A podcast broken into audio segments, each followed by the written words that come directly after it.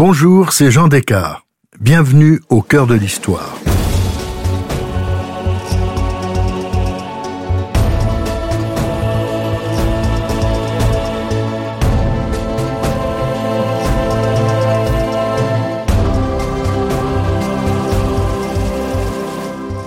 Dans ce deuxième épisode en deux parties de notre série sur Élisabeth II, je vous raconte comment la princesse héritière a traversé la Seconde Guerre mondiale et fini par imposer à ses côtés celui qui régnait sur son cœur depuis ses 13 ans, le prince Philippe de Grèce. Pour le 75e anniversaire de la fin de la Seconde Guerre mondiale, la reine devait présider une grandiose cérémonie à Londres. Hélas, à cause de l'épidémie de Covid, le Royaume-Uni est confiné, Elisabeth II ne fait pas exception. Pour son lockdown, elle a choisi le château de Windsor qui est particulièrement cher à son cœur. Protocole sanitaire oblige, la célébration se résume à un discours télévisé filmé par un seul caméraman. I speak to you today at the same hour as my father did exactly 75 years ago. His message then was a salute to the men and women at home and abroad. C'est la sixième fois en 68 ans de règne que la souveraine s'adresse directement au peuple britannique pour un motif particulier. Cette intervention n'a rien à voir avec le discours qu'elle prononce chaque année à Noël pour ses vœux à la nation. Dans l'allocution du 8 mai 2020, qu'elle a, comme à son habitude, écrit elle-même, elle veut voir un lien direct entre le courage des Britanniques pendant la guerre et le courage qu'ils doivent avoir pour affronter le péril de l'épidémie. Comme toujours, la reine a choisi minutieusement tous les symboles autour d'elle. Sur son bureau, une photo de son père, le roi George VI, prise le jour où il a prononcé son discours du 8 mai 1945. Sur le guéridon derrière elle, une autre photo représente le balcon du palais de Buckingham, prise également le 8 mai 1945, où elle apparaît en uniforme. On voit, de gauche à droite, la princesse héritière Elisabeth, sa mère la reine, le premier ministre Winston Churchill, le roi et la princesse Margaret. Seule la famille royale salue la foule. Churchill, souriant, garde les mains derrière le dos. Sa présence est exceptionnelle. Le balcon est réservé au souverain. C'est un hommage du roi George VI à celui avec qui il a travaillé jour et nuit pendant près de cinq ans.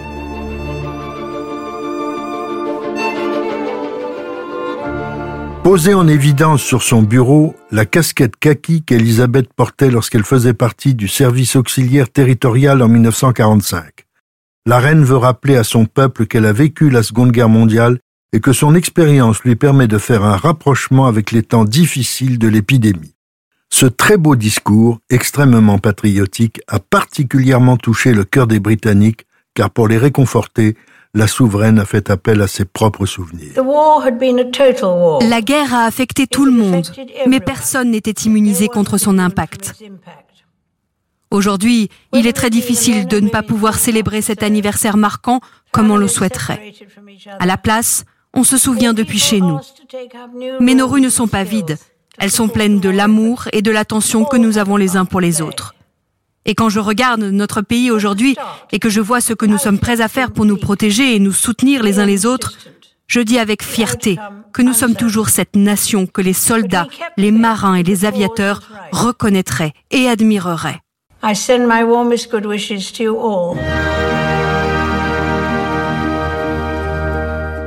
Après sa visite au Royal Naval College de Dartmouth en juillet 1939, et la première rencontre de la princesse héritière avec le prince Philippe de Grèce, la famille royale gagne l'Écosse et le château de Balmoral au mois d'août.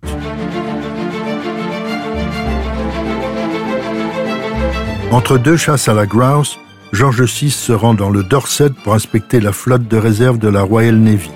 Mais l'annonce de la signature du pacte germano-soviétique le 22 août oblige le roi à rentrer à Londres d'urgence.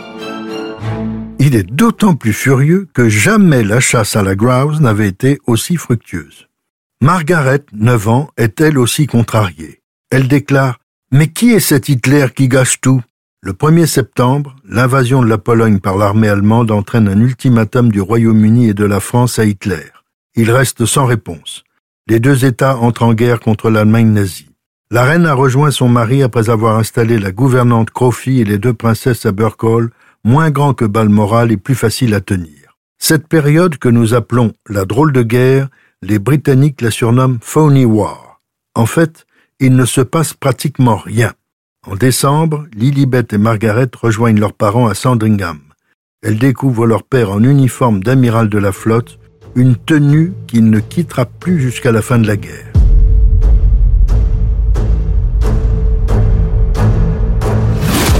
Lilibet ne profite guère des fêtes de Noël.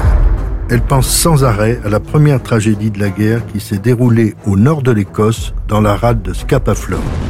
Le cuirassé Royal Oak a été torpillé par des sous-marins allemands. Plus de 800 marins britanniques ont perdu la vie. Ce triste Noël sera aussi le dernier à Sandringham jusqu'à la fin de la guerre. George VI et son épouse regagnent Londres. Crofie et les princesses s'installent alors à Royal Lodge dans le parc de Windsor. La drôle de guerre prend fin le 9 avril avec l'invasion du Danemark et de la Norvège par les Allemands. Le roi Haakon de Norvège parvient à s'échapper sur un navire britannique et gagne Londres. Après l'échec de la campagne britannique en Norvège, au Parlement, conservateurs et opposition désavouent le Premier ministre Chamberlain le 8 mai 1940. Le seul politicien capable de constituer un gouvernement d'union nationale est Winston Churchill. Cela n'enchante guère George VI et sa famille, tous très attachés à Chamberlain. La princesse Élisabeth dit à sa mère J'en ai pleuré. George VI est a priori hostile à Churchill pour deux raisons. Il avait pris parti pour Édouard VIII avant son abdication et il avait désavoué Chamberlain au moment des accords de Munich.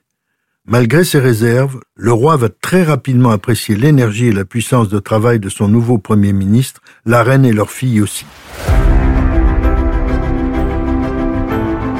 Cette dernière demande à Crofie de quitter Royal Lodge et de s'installer pour quelques jours au château de Windsor avec les princesses car on craint des bombardements sur Londres. Lilibet et Margaret y resteront jusqu'à la fin de la guerre.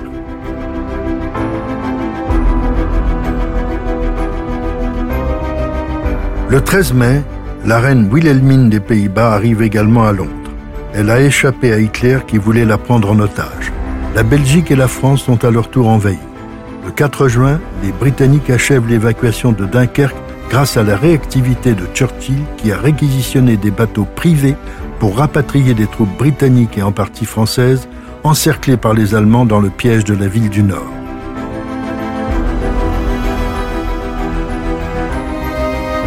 Churchill et le roi règlent aussi la délicate situation du duc et de la duchesse de Windsor. Ceux-ci ont quitté la France et se trouvent au Portugal. Churchill les oblige à gagner les Bahamas, dont l'ex-roi Édouard VIII est nommé gouverneur général. L'évacuation du couple a lieu le 1er août 1940. Dans la nuit du 7 au 8 septembre, Londres est bombardée par la Luftwaffe. C'est le début du Blitz. La guerre éclaire. Les dégâts sont terribles. 400 morts et 1300 blessés. Le 9, une bombe atteint Buckingham Palace. Elle n'explose que le lendemain. Par chance, George VI n'est pas dans son bureau qui est pulvérisé. Le 13 septembre, un avion allemand attaque directement le palais. La chapelle est en ruine. Le roi et son épouse échappent encore de peu à la mort.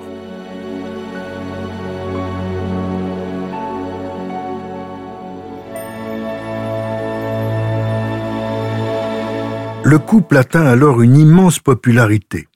Il reste à Londres et partage les souffrances de la population.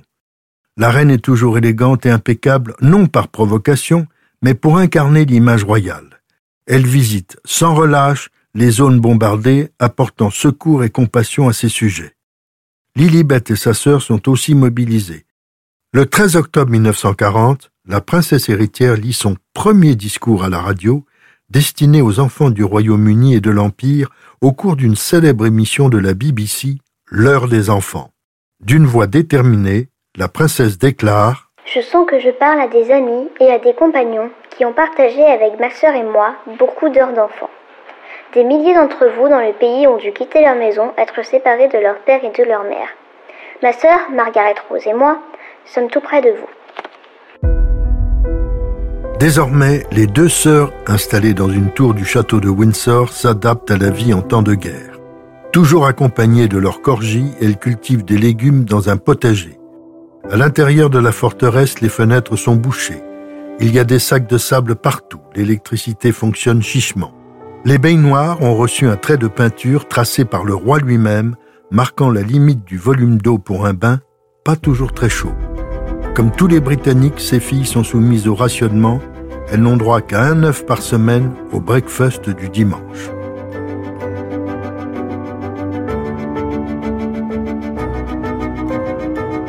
Crofi leur dispense des leçons quotidiennes. Lilibet, en tant que princesse héritière, reçoit deux fois par semaine des cours de droit constitutionnel donnés par un éminent professeur du collège d'Eton. Il y a quand même quelques distractions. Dans la salle Waterloo, les sœurs jouent parfois des pantomimes destinées au personnel du château et à leurs parents. En 1942, elles se produisent dans Aladdin. Lilibet incarne le jeune voleur et Margaret le personnage de Roxane. À cause de la pénurie, les princesses font preuve d'une grande créativité pour concevoir costumes et décors.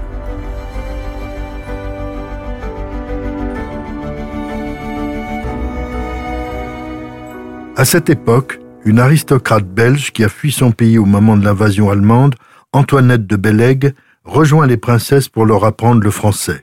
Elle l'adore et la surnomme vite Tony. C'est à elle que la future reine devra sa parfaite connaissance de la langue de Molière, qu'elle parle avec une pointe d'accent très british. Je me rappelle le plaisir que j'ai eu à découvrir ce beau pays pour la première fois et à cultiver à mon tour une grande affection pour le peuple français. Outre les représentations théâtrales, il y a aussi des occasions de détente avec les jeunes officiers assurant la sécurité du château. Des pique-niques dans le parc et des soirées dansantes dont la princesse Margaret est la véritable star sont organisées malgré les restrictions. En 1943, la cadette d'Élisabeth n'a que 13 ans. Elle aime attirer l'attention, plaisanter et surtout danser. Sa sœur, qui a 17 ans, est beaucoup plus réservée. Pourtant, il y a parmi ces jeunes gens des fiancés potentiels pour la future reine, notamment Hugh Houston, héritier du duc de Grafton. Un parti qui plaît certainement au roi et à la reine. Mais ce riche aristocrate, grand propriétaire terrien, n'a aucune envie d'un destin royal. Il tient trop à sa liberté. Quant à Élisabeth, si elle aime bien ce camarade, dans son cœur, il n'y a de place que pour Philippe de Grèce. Le coup de foudre de juillet 1939 n'était pas que passager. Ils vont se revoir à plusieurs reprises lors de permissions du prince, notamment pour les fêtes du Nouvel An à la fin de 1943. Philippe est très bien né, mais il n'a pas eu une vie facile. Il est le fils du prince André de Grèce, frère du roi Constantin Ier.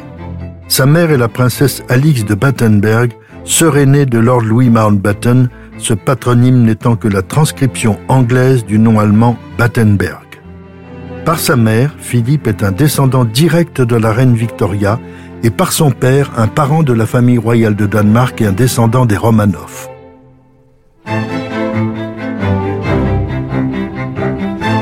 Il naît le 10 juin 1921 à Corfou, sur la table de cuisine d'une modeste villa après que le roi de Grèce a été chassé du trône par une énième révolution. En 1922, la famille de Philippe se réfugie en France, à Saint-Cloud, dans une maison appartenant à son oncle. Celui-ci avait épousé Marie Bonaparte, héritière par son grand-père maternel de François Blanc, le créateur de la Société des bains de mer de la Principauté de Monaco. Autant dire que le couple n'avait pas de problème d'argent. Philippe a quatre sœurs aînées, mais ses parents ne s'entendent pas. À dix ans, sa vie bascule. Sa mère, souffrant d'une grave dépression, part se faire soigner à Vienne, à Berlin, puis en Suisse. Son père, après avoir marié ses quatre filles à des princes allemands, s'installe avec sa maîtresse à Monte-Carlo. C'est sa sœur, Dola, épouse du margrave de Bade, qui prend Philippe en charge. Il fait ses études en Écosse, à Goldenstone. Le prince, abandonné par ses parents, ne sait jamais où il va atterrir pour les vacances, tantôt chez ses sœurs, tantôt chez sa grand-mère, la marquise de Milford Haven, résidente à Londres au palais de Kensington. C'est son oncle, Lord Mountbatten, qui le pousse à s'inscrire à Dartmouth. Au début de la guerre, Philippe est dans l'océan Indien. Il revient en Grande-Bretagne en 1942 pour assurer la surveillance des côtes anglaises infestées de sous-marins allemands. C'est à ce moment-là qu'il va revoir, à plusieurs reprises, Lilibet.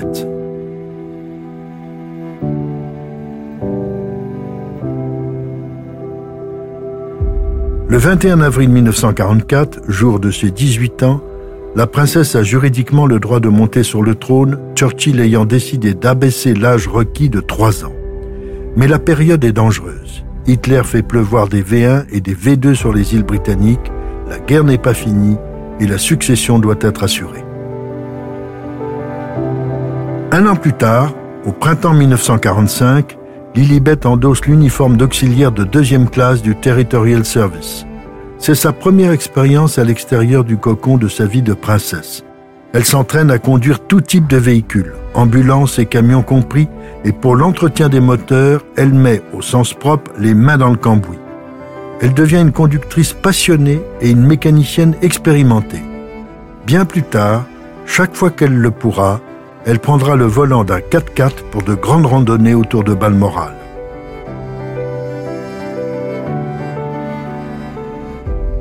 Le 16 avril 1945, Elisabeth est démobilisée. Le mois suivant, le 8 mai, c'est le D-Day, le jour de la victoire. L'apparition au balcon de Buckingham Palace de la famille royale et de Winston Churchill, c'est la photo que la reine a voulu montrer lors de son discours du 8 mai dernier. La guerre est finie, la princesse héritière va maintenant devoir imposer son choix, ce sera Philippe de Grèce ou personne.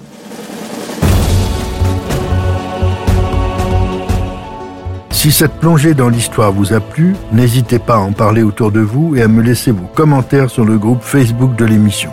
Je vous donne rendez-vous demain pour la seconde partie de cet épisode de notre série spéciale Au cœur de l'histoire consacrée à Élisabeth II. Au cœur de l'histoire est un podcast Europe Studio. Il est écrit et présenté par Jean Descartes. Cet épisode a été réalisé par Jean-François Bussière. Ressources bibliographiques. Elizabeth II par Sarah Bradford, Penguin Books, nouvelle édition 2002. Queen Elizabeth the Queen Mother par William Shawcross aux éditions Pan Books 2009. George VI par Sarah Bradford aux éditions Penguin Books 1989. Elizabeth II, la reine par Jean Descartes aux éditions Perrin 2018.